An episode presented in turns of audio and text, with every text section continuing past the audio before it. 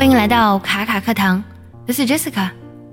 这个周天呢，就到我们中国传统节日清明节了，Tomb Sweeping Day。这一天呢，是怀念我们逝去亲人的日子。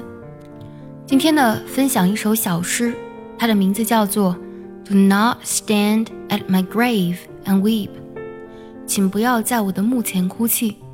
这首诗呢，是一位普通的美国主妇 Mary 写的。诗的原意呢，是纪念逝去的近亲。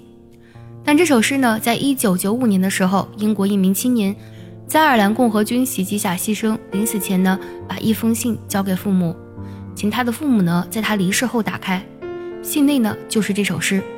这件事情呢，在传媒的报道后得到了广泛的回响。在二零零一年美国的九幺幺恐怖袭击事件后，在一个追悼仪式中，一名十一岁的少女呢，在会中读出了这首诗。以表达他对在九幺幺事件中丧生父母的追思。今天呢，我们来分享一下这首诗：Do not stand at my grave and weep. I'm not there. I do not sleep. 请不要站在我的墓前为我哭泣，我不在那里，我不曾睡去。I am in a thousand winds that blow across Northrend's bright and shining snow. 我是万千呼啸的风，飞过白雪皑皑的诺森德。I am the gentle showers of rain on Westfall's fields of golden grain。我是柔和细腻的雨，洒在西部荒野的金色稻田。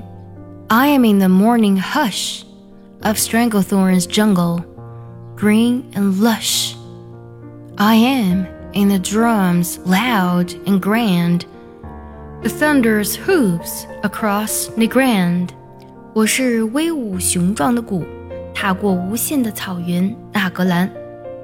I am the stars warmly gleaming over Darnassus, softly dreaming。